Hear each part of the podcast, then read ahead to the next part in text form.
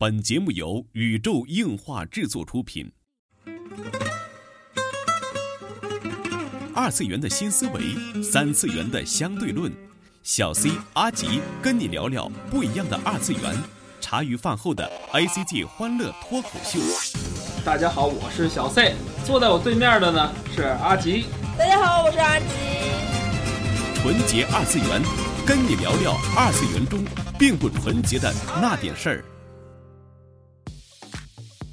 纯洁二次元，跟你聊聊二次元中并不纯洁的那点事儿。大家好，我是小 C，坐在我旁边的呢依然是地球防卫组织 EDO 动漫社的社长阿基。大家好，我是阿基。哎，这一期啊，终于到了约定好的日本沉没二零二零啊，终于来让大家真是久等了几周啊。嗯这一周也是因为发生了各种事情吧，而拖到了现在。托这个福呢，也是让我们好好去看了一下这部作品啊。嗯嗯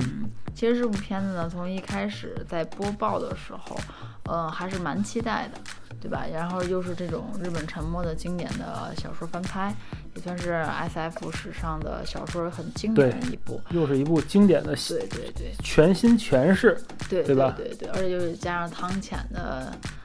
这种监督的这种功力，大家都知道这个《恶魔人》之前的这部，对吧？在网花儿飞一 baby，花儿 baby 在网飞上的这种反响，再加上日本沉没这个，对吧？三体作者都说了，可是因为这个，所以才想要写一个中国的中中国的中国的日本本沉没没吗？对嗯对对对，所以说这么一部很经典的原著，加上一个怎么说很鬼才的这样的一个监监督对，然后能碰撞出什么东西呢？对，然后一口气看完了十集，嗯然。后觉得确实是不太一样。嗯，当然问我们从哪儿看的，实际。当然就是网上骂的也有，然后夸的也有，嗯，嗯，所以说我不知道先生你现在看到第几集了？我现在啊，我是追的正版，所以我只看到了第说，的跟我追的不是正版呀。好，所以只只看到了第四集啊，只啊看到了现在播出的部分。嗯嗯嗯，呃，第四话的话，也就是他爸已经死了，嗯，对吧？嗯，然后凯特登场了吗？这期要剧透吗？先说，先跟观众说一下，好吧？哦哦，可能会涉及到吧，可能你介绍动画又没有提前说这个事儿，你就把剧透了。哦不好意思，我要不声音给你打码一下，嗯嗯，嗯好，好吧？主要是这个，这期会有会有剧透，会有有，因为也也考虑到这是一部比较经典的作品了，大家也都知道就大概的来龙去脉了吧？所以说就是我们就敞开说了呗，嗯对吧？啊，反正大概，反正大家应该也不知道，因为这一部实在和它的原著的关系并不是太大，并不是很密切，没错。嗯，而且就是一上来的话，也是恶狠狠的吐槽了原作，嗯哼，就是对，就说又不是以前的小说啊什么的那种对对对，就是而且他说以前小说是不科学的，嗯就是日本如果如果地震的话，日本会升高而不是下降，对也说到了，就是有道理哈。就是日本沉没里的怎么说两个关键的人物吧，嗯，就是一个是田所博士嘛，嗯，然后在这里也被抨击的挺那个啥的，就是叫什么官方吐槽，嗯，嗯，就说呃是不可能的啊，为什么还有人相信这种这种事情啊？对巴拉巴拉巴拉的，对，嗯，然后不还有一个就是小野寺嘛，嗯就是那个潜水员，对，也算是这里就是主角嘛。嗯，嗯，当然小野寺就是之后也在会本作当中登场。嗯哼，嗯，说到这个剧情的话，因为是完全的新作，在日本这种好像要开奥运会的这种氛围之下，嗯然后就要就沉没了，因因为一个地震，然后导致地壳的变化沉没。其实开篇的第一话给我的震撼还是挺大的，最后留着那个扣儿和那个悬念也都是很棒的。没错，呃，就震很震撼的第一话就结束了。对。第二话承接过来嗯一些很就是人性的选择嘛，在弹幕里，我因为我之前前两三话看的是 A 站嘛，嗯，也在弹幕里也讨论了，就说我觉得女主一家太幸运了。啊，全活下来了，然后弹幕里也有说是，并不是说因为她是主角所以她才幸运，嗯，是因为她活下来了，所以才能成为主角。啊，我觉得这个在灾难题材的片子里是很棒的，对。但是后续反应你说是这条弹幕是很棒的，啊，就是后 续，我觉得就是对，就是在这种这叫什么灾难题材当中，对对对这么被选材，我觉得是正确的，这种，理解，是正确的。但是在后来的给这位观众点赞。但是在后来的剧情当中，就是所被人所诟病了。就比如说后边的剧情，就是把他的父亲，首先在人物形形象上，对。首先把他的父亲崩掉了，对，就是塑造了非常的高大，嗯，就是是一个在野外可以徒手制服野猪的人，嗯，但是因为一个非常不明智和不小心的一个决定，对对对。却被一个一个历史遗留的炸弹却给炸死了。对，包括后续登场的很多的人物，这设定是观众所不好接受的一个设定。对对对，就刚建立完人物的这种心理模型，然后这个对人就以这种形式就被刚刚立起来的人设，然后瞬间就崩，塌了。然后包括后续出现的凯特这种开幕雷击，对，就风筝这这个角色嘛，一个就是 YouTuber 这么一个角色，嗯包括后续还有女主的一些心理的历程，嗯，就是让人有点匪夷所思。对，还有后续的很多的，嗯，怎么说？他们遇到的这些个事情吧，嗯比如说遇到了嗯某个宗教组织，嗯，后续也遇到这个小野寺，嗯，对吧？这个潜水员，后续然后发展了很多的事情，最后就是也是幸运的活下来了。嗯就是他的母亲最后也是因为某种事件，然后在故事当中牺牲了嘛，嗯，两个人活下来，然后包括到最后的结局，对，然后主要还有一点就是到最后结局的话，运动会就是奥运会还是开了嘛，嗯，他弟弟的某些的反应，关于就是人种的一些个问题的讨论，在这个片子也是怎么说呢，表现的淋淋漓尽致。很多人我看的，我目前能看到的话，就是比如说知乎啊，比如说一些豆瓣儿，还有那个微博的一些评论，现在都是骂的要比称赞声要高一些。踩的要比赞的多。对对对对对，我不知道先生你看了这前几话，你的感受是怎么样的？我的前几话的感觉，整体就是咱从动画的技法来说哈，嗯。我不知道这个 Netflix 你看那个版是怎么样的，就是嗯国内版是不是因为有一些审核的原因啊？我就是觉得有些镜头是很生硬的，嗯，不太像就是汤显先度这么一个作品。嗯。考虑到他二零零二零二零年三月份，嗯。考虑到他二零二零年三月份就已经从这个三一三路去宣布就是辞掉嗯。社长的这个职务嘛，嗯。呃就宣布辞掉职务嘛，嗯。就是就感觉这一步呢，可能在一些配合呀或者商业合作中制作中有一些问题，嗯。呃，可以说是在画面表现上吧，还是存在一些个值得商榷的一些个硬伤在里边。嗯。嗯。其实，然后从剧情来说，剧情来说也就不说了，因为网上现在已经有人把它和《最后生还者》并列了，所以我就我就不不说这个剧情方面的事情了，就是嗯。也是存在于很多就是故意故意模糊掉很多解释不清的地方，就一笔带过的这种嗯，就是怎么说呢，很。也不能叫做糊弄观众，就是就是很那么很那么糊弄过去的这种剧情也是有很多的。嗯嗯，就是比如说在开场的时候那场海啸，飞机那个飞机迫降那场海啸，大家是怎么避过去的？嗯还有包括后边很多就是比较不合理的剧情，嗯就是父亲的这种智商的突然掉线的什么的。嗯，其实我能接受，在一个灾难的环境下，哪怕是突然来了一块飞石给他们家谁砸死了，我都能接受。嗯嗯我这个真的可以接受。但是我我我比较不接受这种智商掉线的这种这种情况。对，而且前面你树立的很那个很高大的这个对对形象，对对，这跟《最终幻想者》是一样的毛病，嗯就是用了好长的篇幅去立了一个人物，然后把这个人物再再重新的从智商方面毁掉，然后觉得愚弄了观众一把啊。嗯，我主要是就是从作画上，因为剧情确实是不新，我作画作画其实我我我我有在看，尤其越到后边后期崩盘的会越多，嗯就是你看那个手啊脚，就是我啊明白那前，期就已经很崩了，而且前期它崩不是崩在作画上，是崩在剪崩在那个剪就是怎么说呢，每镜头的安排上。嗯崩的分镜和剪辑上面，这个就有点不太不太好了，有很多动作不接，嗯也许是为了躲避暴力镜头，也许是为了。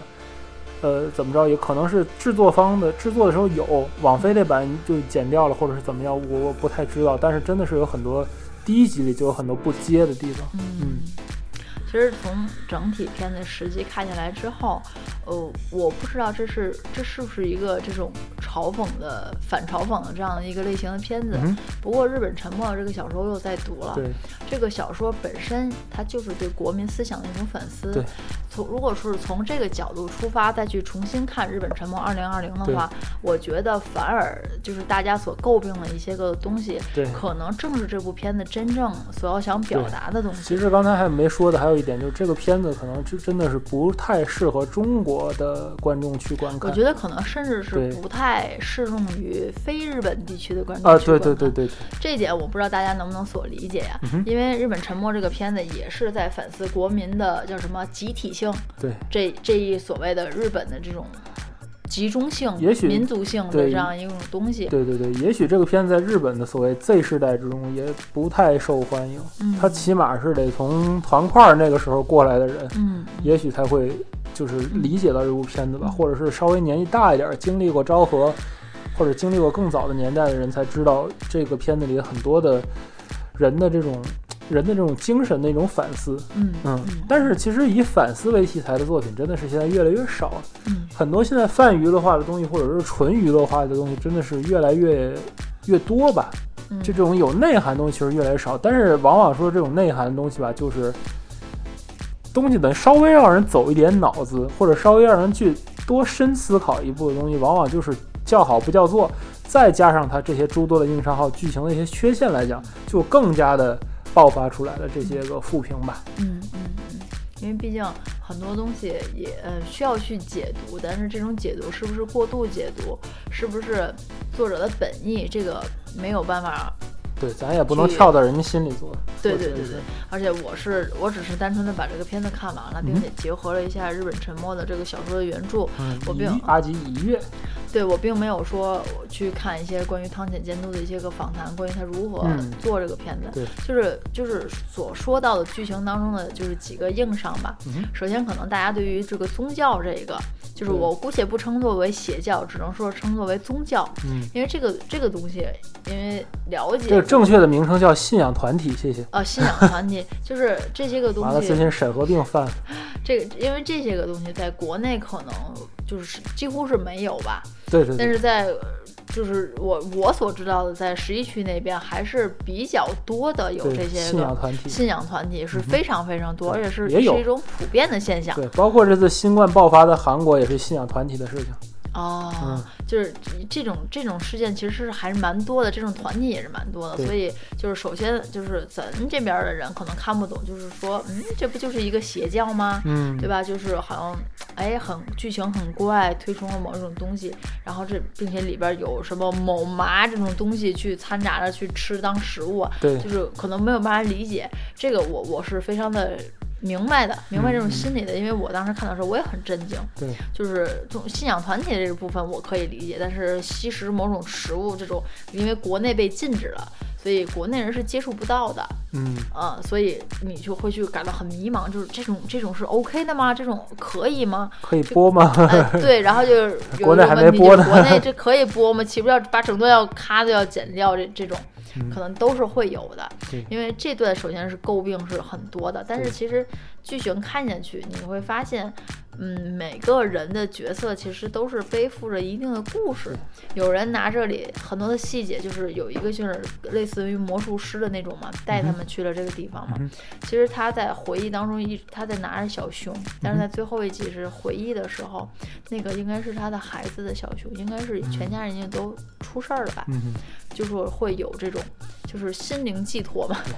其实从灾难片来讲啊，就抛却这个日本沉没本身的这个作品的光环来说，因为它这光环真是太多了。嗯。如果把它片名，比如不叫日本沉没，嗯。叫做一个什么其他的东西，是一部原创动画，嗯。它不打这个牌的话，嗯。你会发现它在日本的灾难类的动画里也不是特别能排上名的，对，对吧？它从人性的描写，包括很多灾难的漫画吧，原创的灾难漫画，嗯对吧？里边的一些人性，甚至原创的一些生存类的漫画，嗯它人性的描写啊，包括这个人的这些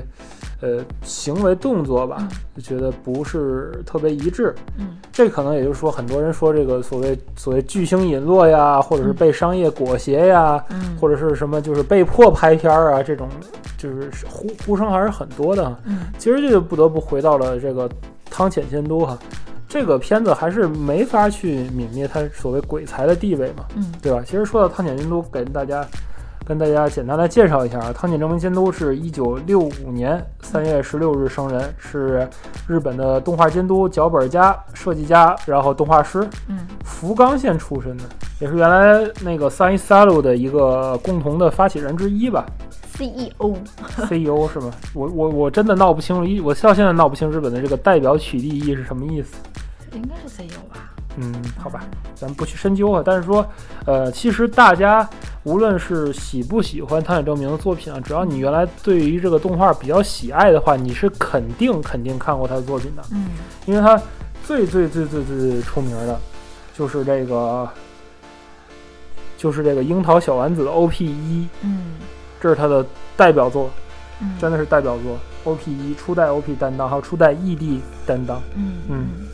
这个应该大家都看过吧？嗯对吧？而且就是网上现在你在找小丸子，很多就是汤浅监督的神作画嗯特别多，就是小丸子剧场版汤浅监督的神作画真是特别多。嗯有时候你觉得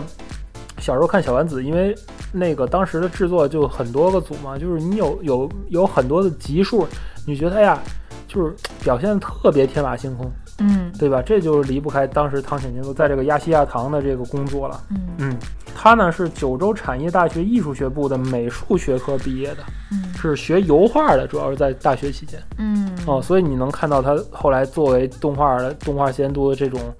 呃风格吧，嗯包括你看的乒乓啊，看到后面那些个，包括恶魔人呐、这些作品的很多叫什么个性化的这种表述，嗯和他在大学里的这一段的学习也是分不开的。嗯嗯，他不像大阪艺大毕业的人一样这种感觉的。我很熟悉汤浅监督的，还是那种比较年轻人意气风发的时候，是九十年代嘛，在漫友上或者在新新视点看见汤浅监督。嗯现在的汤浅监督就最新的访谈里边儿，就是九呃呃一九年啊一八年的时候访谈里边儿，就汤显监督已经变成一个嗯怎么形容呢？典型的日本人，你你能明白吗？就是看着像特别像那个怎么说呢？战争年代片里的日本大叔的那种形象啊，就是那种呃矮矮的呀，圆圆的圆圆的呀，不是胖胖的圆啊，是真的是圆圆的圆那种圆的那个那种感觉哈、然后。呃，但是呢，比较让我注意一点，因为我最近看了一些他的访谈我，想知道他的近况怎么样。令我比较注意的一点是，真的是跟大阪艺大的那那那那个军团真的是不一样的一种风格。就是汤浅在九零年左右的时候的访谈，跟他现在的访谈真的有很多的出入，所以我不知道是人变了还是时代变了嗯这种感觉。举个例子吧，九零年的时候呢，曾经有采访过汤浅监督，就是你为什么去做动画师？嗯他说很简单，从小迷恋这个，迷恋很多作品，比如说《马金嘎 Z》，比如说《宇宙战舰大和号》。嗯那个时候赶上动画的 boom，然后就感觉我是啊，大人原来也可以看的这种动画，然后就慢慢的迷恋上，然后在选择大学的时候就选择艺术系，嗯嗯，就这么个心路历程吧。嗯然后到了最新的时候呢，就改口了，就是他说，就是我小的时候呢，生了生在了一个就是动画爆炸的年代，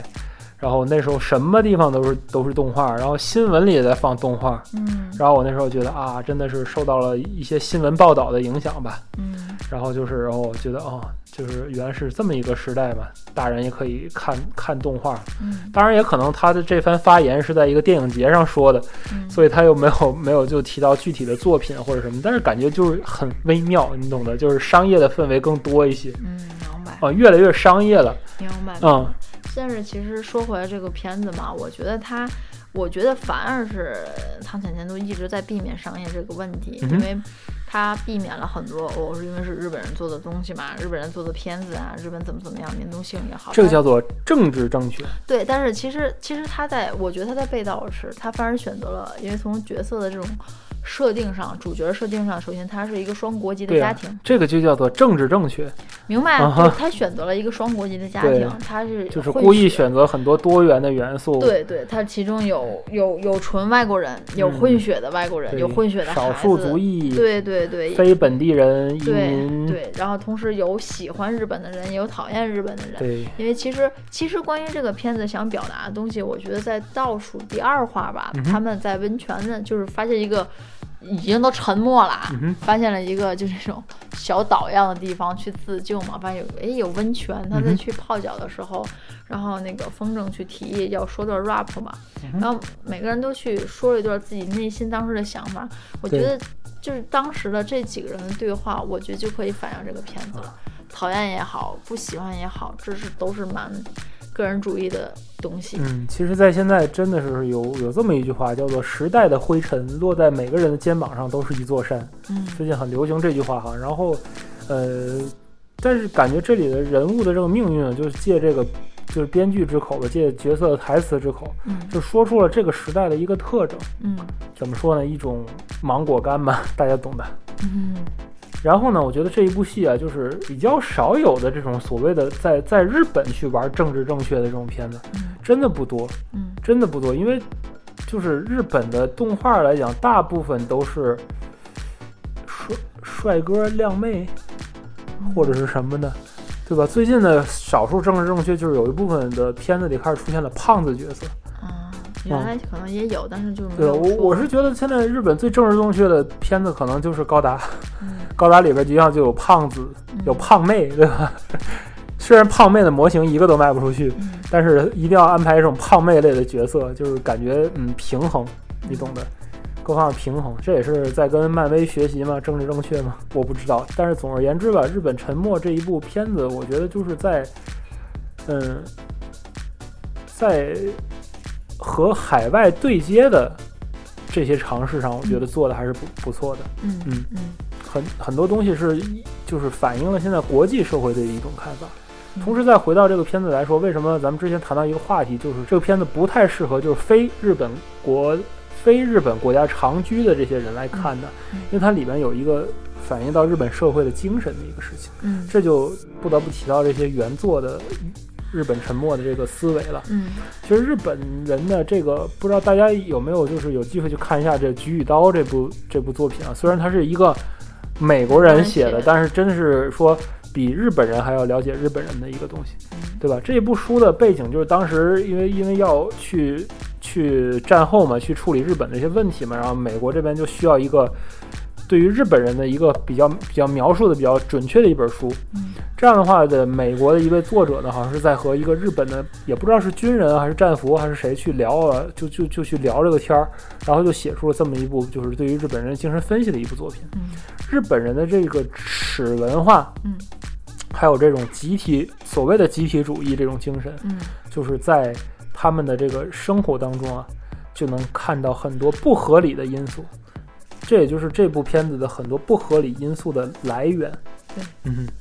矛盾和冲突，，对，就是嗯，毕竟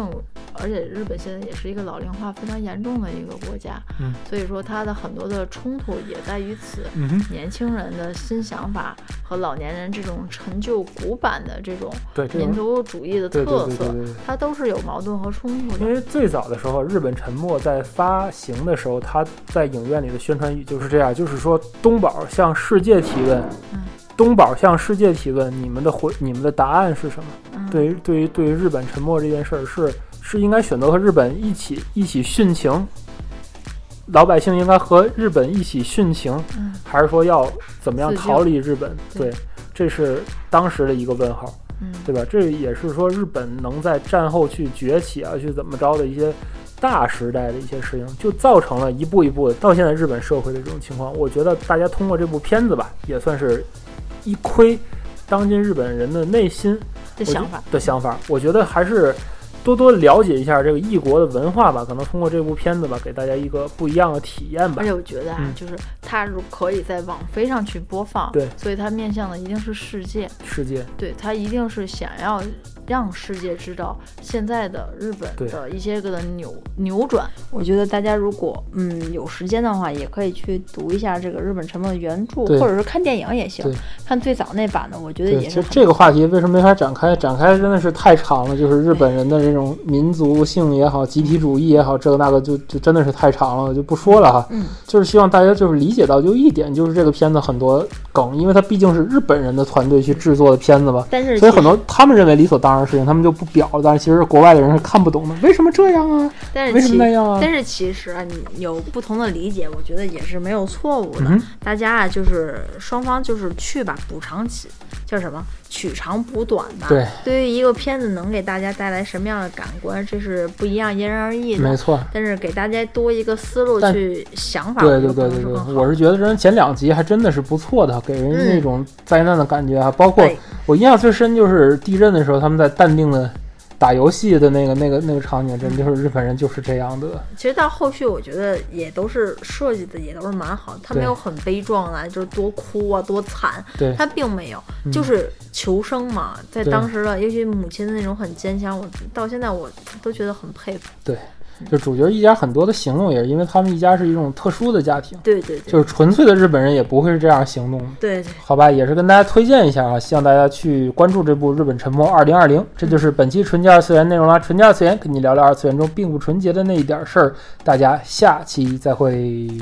还是关注一下汤浅监督的新的作品啊，下一部作品，觉得这部确实还有一些商业元素在。